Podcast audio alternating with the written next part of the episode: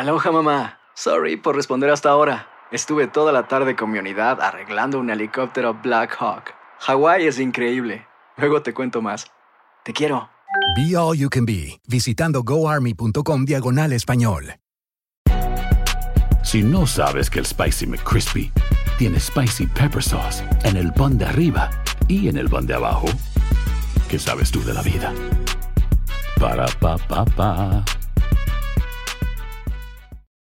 Lucero junto a José Ron protagonizan El Gallo de Oro. Gran estreno miércoles 8 de mayo a las 9 por Univisión. Y de las mejores.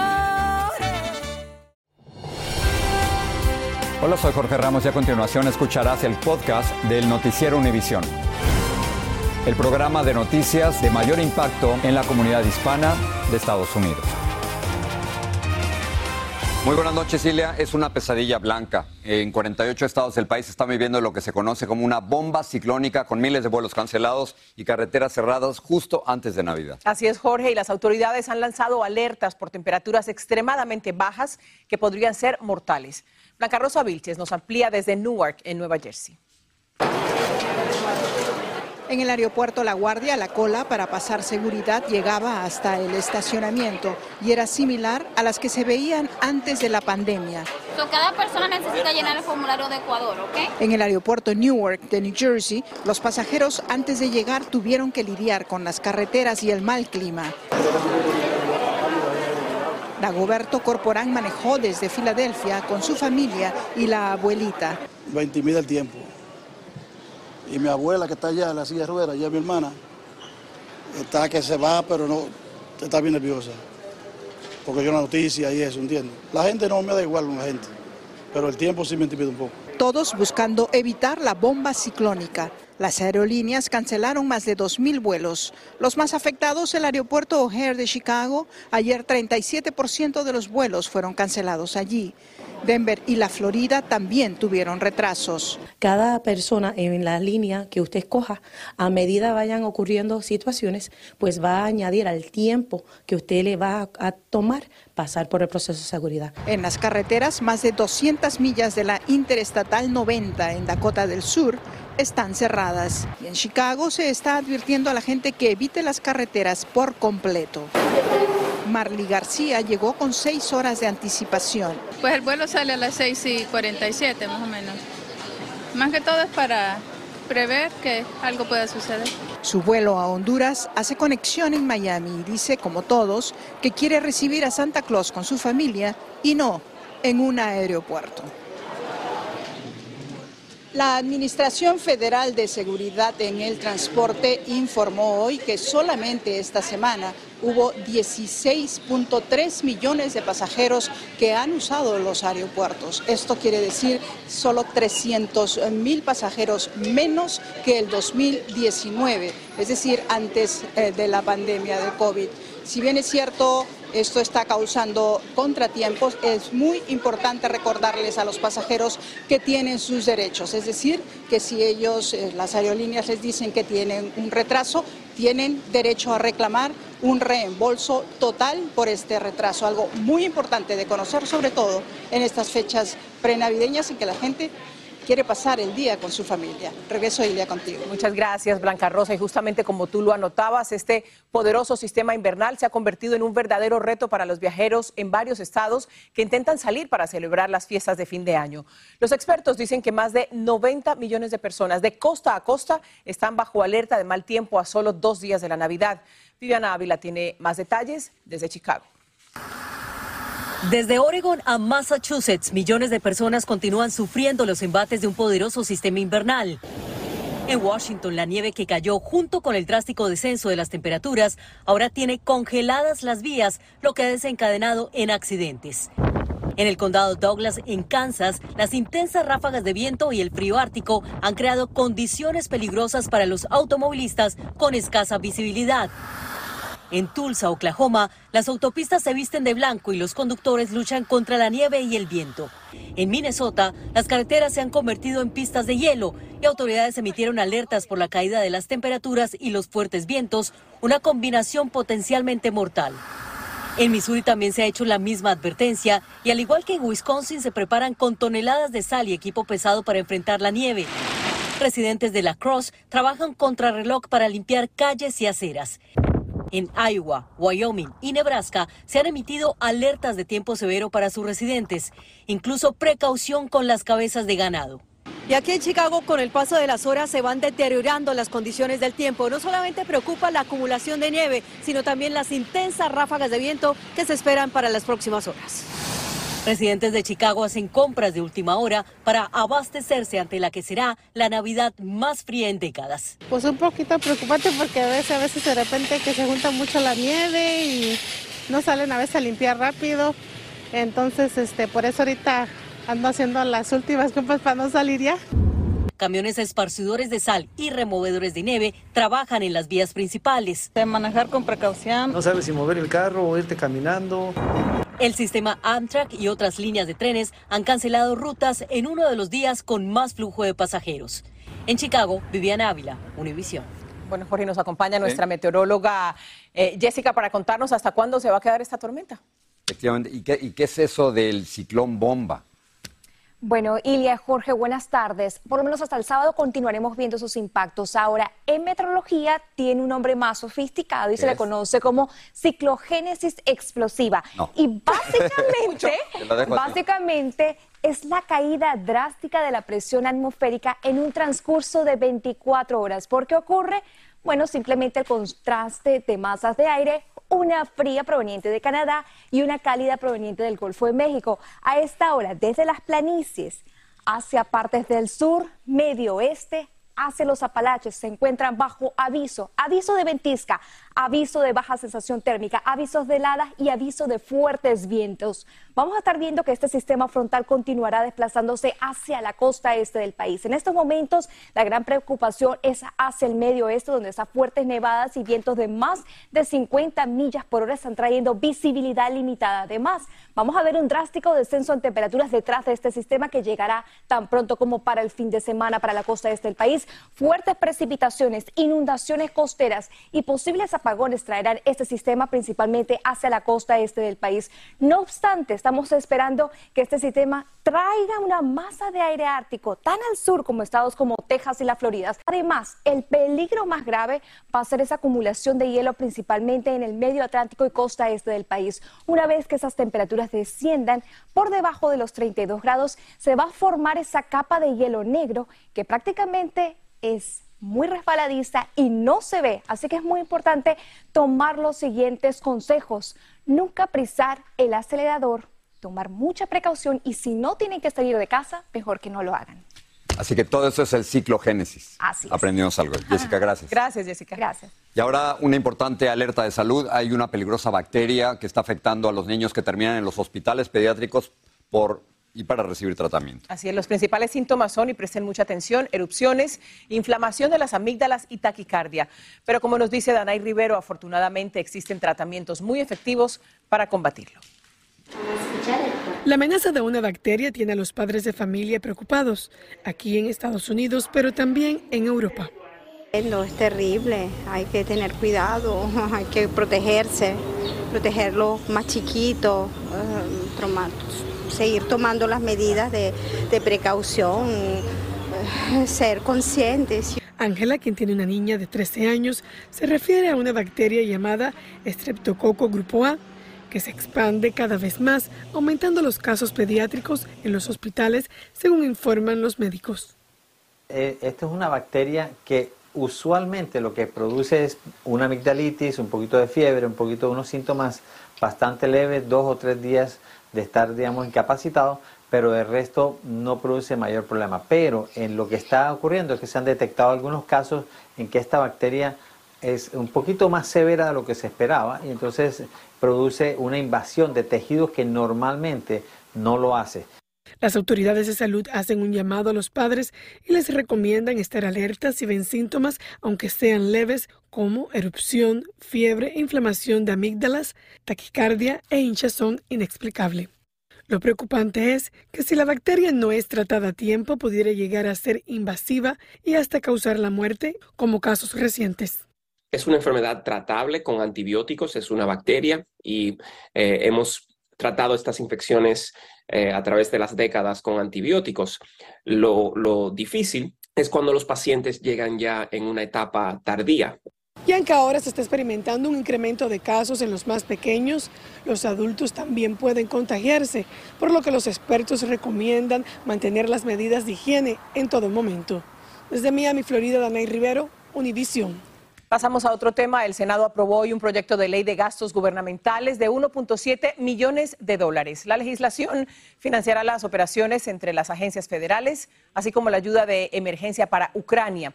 Se espera que la apruebe la Cámara Baja y que el presidente Biden lo firme antes de que el financiamiento del gobierno venza el viernes. Un juez federal de Nueva York le otorgó arresto domiciliario a Sam Bankman Fried, fundador de la plataforma de criptomonedas FTX. Bankman Fried pagó 250 millones de dólares por la fianza y vivirá en casa de sus padres en California bajo estricta vigilancia. El multimillonario, de 30 años de edad, es acusado de engañar a inversionistas y de abusar de los fondos de sus clientes. Aloha mamá, ¿dónde andas? Seguro de compras. Tengo mucho que contarte. Hawái es increíble. He estado de un lado a otro con mi unidad. Todos son súper talentosos. Ya reparamos otro helicóptero Blackhawk y oficialmente formamos nuestro equipo de fútbol. Para la próxima te cuento cómo voy con el surf y me cuentas qué te pareció el podcast que te compartí, ¿ok? Te quiero mucho. Be All You Can Be, visitando goarmy.com diagonal español. Si no sabes que el Spicy McCrispy tiene Spicy Pepper Sauce en el pan de arriba y en el pan de abajo, ¿qué sabes tú de la vida? Para pa pa pa.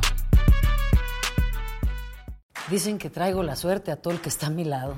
Y esa es mi mala fortuna. Basada en el clásico de Juan Rulfo, llega Univisión, El Gallo de Oro. Supongamos que la caponera puede inclinar la suerte a quien ella quiera. ¿Estás tardando en conquistarla? Con Lucero, José Ron y Plutarco Asa. Este gallo está cambiando la vida. En una historia legendaria de amor y azar. No trates de cambiarme, no lo vas a lograr. El Gallo de Oro, gran estreno miércoles 8 de mayo a las 9 por Univisión. Estás escuchando el podcast del noticiero Univisión. La Administración de Alimentos y Medicamentos FDA aprobó hoy la terapia Sunlenca para afecciones relacionadas con el VIH-Sida. El tratamiento beneficia a pacientes que no han podido tratarse exitosamente con otras terapias y consiste en inyecciones administradas cada seis meses, algo que permitiría una dosificación cómoda para los pacientes. Tras ser demandado por el gobierno federal, el gobernador de Arizona ordenó quitar los contenedores que mandó a instalar en la frontera para evitar el paso de los inmigrantes. Pero ni esa barrera, ni la Guardia Nacional en Texas o la incertidumbre sobre el título 42 han logrado detener la avalancha de migrantes. Marlene Guzmán está en. En medio de querellas y críticas, el gobierno de Arizona accede a desmantelar el muro de contenedores que ordenó instalar en un tramo de cuatro millas en esa frontera, donde a pesar de esta millonaria estrategia por frenar la migración, los cruces ilegales a gran escala no cesan. Según a mí me han dicho que no había que pasar el río, a los niños y todo, pero gracias a Dios lo hicimos. A Texas tampoco parece estarle funcionando el plan de resguardar la frontera con soldados de la Guardia Nacional y agentes estatales, pues este operativo no parece intimidar a los migrantes. También viene mucha gente atrás y le gusta que se a medio camino. Intentando darle un respiro a la crisis humanitaria que día a día se agudiza más, la ciudad de El Paso habilitó un nuevo y amplio albergue en su centro de convenciones, pero varias familias prefirieron seguir durmiendo en las calles. Pero está súper frío. Pero, ¿qué le podemos hacer? Pero eso no lo... Y es que diarios cientos son liberados en Texas, al mismo tiempo que miles ingresan ilegalmente muchos sin el temor a ser expulsados, pues es poco o nada lo que conocen del título 42. ¿Qué saben del título 42? Mm, Bueno, no, hasta la fe no, ya no he hecho nada. no.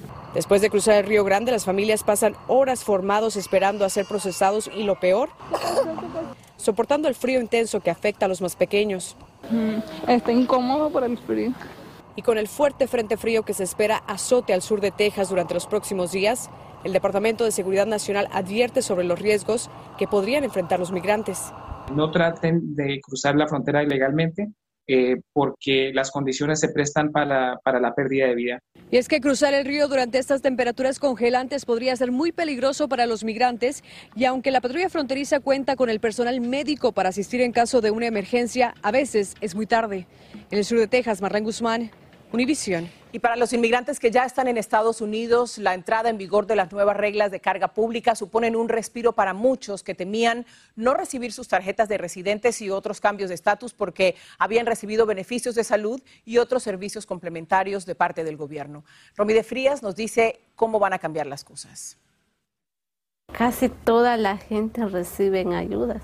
A partir del 23 de diciembre entra en vigor la nueva versión de la regla de carga pública del Departamento de Seguridad Nacional, donde se eliminan los requisitos implementados durante la administración Trump. Viviendas no es, subsidios para comida no es, si están embarazadas, y necesitan ayuda con el parto tampoco, si es Medicaid temporal, no permanente, pero temporal porque hubo un accidente, eso no es carga pública, sea del Estado o del federal. De acuerdo a la guía proporcionada por el gobierno federal, DHS no considerará haber recibido beneficios del gobierno por ejemplo, programa de asistencia nutricional suplementaria, vivienda pública y programas de almuerzos escolares. Uno de madre no puede dar de todo lo que ellos quieren. La actualización indica que si un hijo o un familiar usa programas federales de protección social, no afectará su solicitud de residencia, algo que le da tranquilidad a padres de familia como Mónica Vázquez. Pues no es, no es gran problema cuando uno gana la ayuda o recibe la ayuda. Le pasa algo a él o así. Muchos programas de ayuda por desempleo o alivios por la pandemia tampoco son considerados carga pública. Si usted es residente legal y se va a convertir en ciudadano, no hay problema de la carga pública. No existe la carga pública ya siendo uno residente yendo hacia la ciudadanía debe saber que si envía su solicitud después del 23 de diciembre, debe enviar la nueva edición del formulario I-485. Cualquier otra edición será rechazada. Desde Los Ángeles, California, Romy de Frías, Univisión. En México se anunció la captura de alias El Borrego del cartel Jalisco Nueva Generación. El ejército lo detuvo horas después de arrestar al hermano de Nemesio Oseguera El Mencho, actual líder de ese grupo delictivo. Estos arrestos tendrían que ver con la búsqueda de un coronel del ejército que había sido secuestrado. Alejandro Madrigal tiene todo.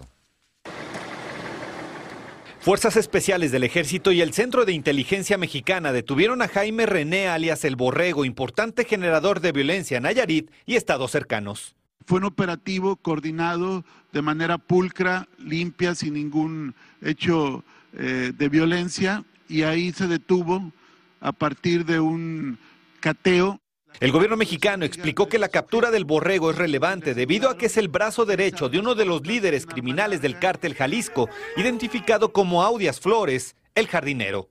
Con estas detenciones se acumulan un conjunto de detenciones que han venido mermando la estructura criminal del cártel Jalisco Nueva Generación. También aseguró que han detenido 87 integrantes del cártel, entre ellos a la esposa del Mencho, Rosalinda N., alias la jefa, a su hijo el Menchito, a su hija Jessica N., la negra, y el pasado martes cayó su hermano Antonio Oseguera, alias Tony Montana, recapturado en Jalisco. Dice el gobierno que el cártel se debilitó. Pues lo único que vemos es que este cartel hoy por hoy probablemente es el más poderoso y sí ciertamente es el más violento que hay en eh, la República.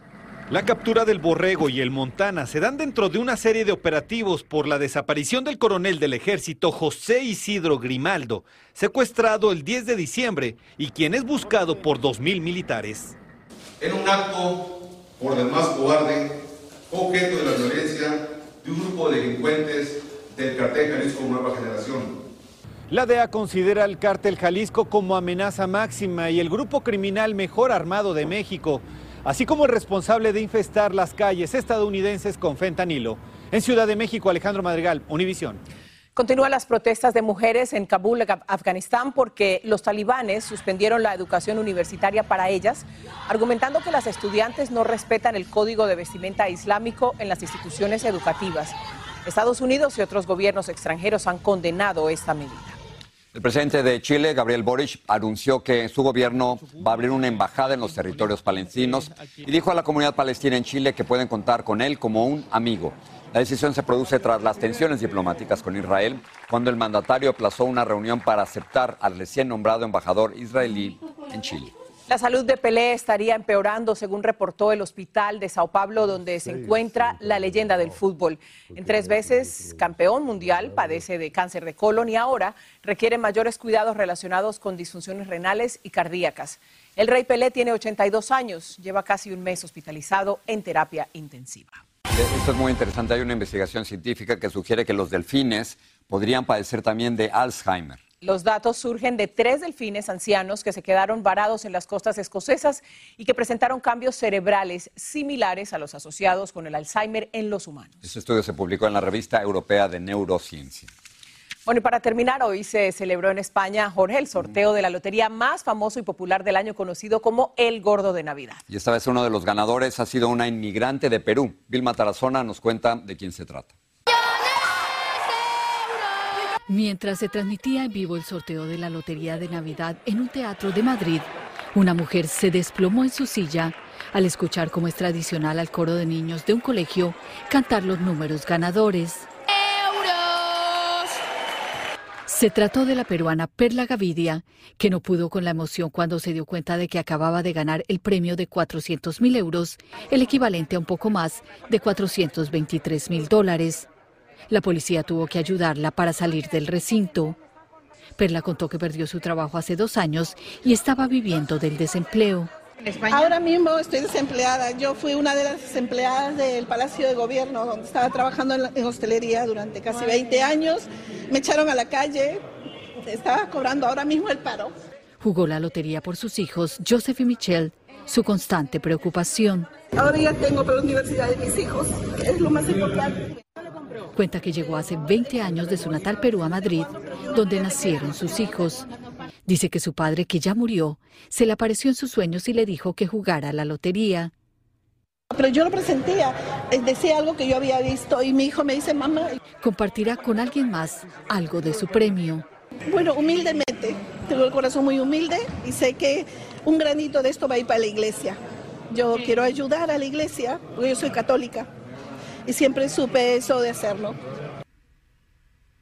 Bueno, y Perla Gavidia dijo además que ahora por primera vez podrá comprar una casa para vivir con sus hijos y se irán de viaje para celebrar la Navidad, algo que tampoco estaba en los planes antes de ganar la lotería. Regreso con ustedes. Las filma. Y estaba ahí en el mismo lugar, ¿no? Imagínate estar en el, en el, auditorio y de pronto es tu número, ¿no? Es tu número. Y qué bueno, ¿sabes qué? Es, es lindo y se siente bonito cuando alguien que realmente lo necesita se gana un premio como este. Estaba en el paro y ahora de pronto tiene, le ha cambiado la vida en nada. En nada.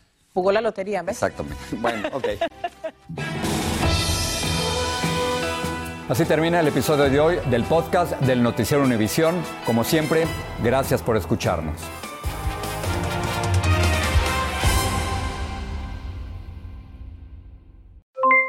Aloha mamá, ¿dónde andas? Seguro de compras. Tengo mucho que contarte. Hawái es increíble. He estado de un lado a otro con mi unidad. Todos son súper talentosos. Ya reparamos otro helicóptero Blackhawk y oficialmente formamos nuestro equipo de fútbol. Para la próxima te cuento cómo voy con el surf y me cuentas qué te pareció el podcast que te compartí, ¿ok? Te quiero mucho. Be All You Can Be, visitando goarmy.com diagonal español. Si no sabes que el Spicy McCrispy tiene Spicy Pepper Sauce en el pan de arriba y en el pan de abajo, ¿qué sabes tú de la vida? Para, pa, pa, pa. Dicen que traigo la suerte a todo el que está a mi lado. Y esa es mi mala fortuna. Basada en el clásico de Juan Rulfo, llega Univisión, El Gallo de Oro. Supongamos que la caponera puede inclinar la suerte a quien ella quiera. ¿Estás tardando en conquistarla? Con Lucero, José Ron y Plutarco Asa. Este gallo está cambiando la vida. En una historia legendaria de amor y azar. No trates de cambiarme, no lo vas a lograr. El Gallo de Oro, gran estreno miércoles 8 de mayo a las 9 por Univisión.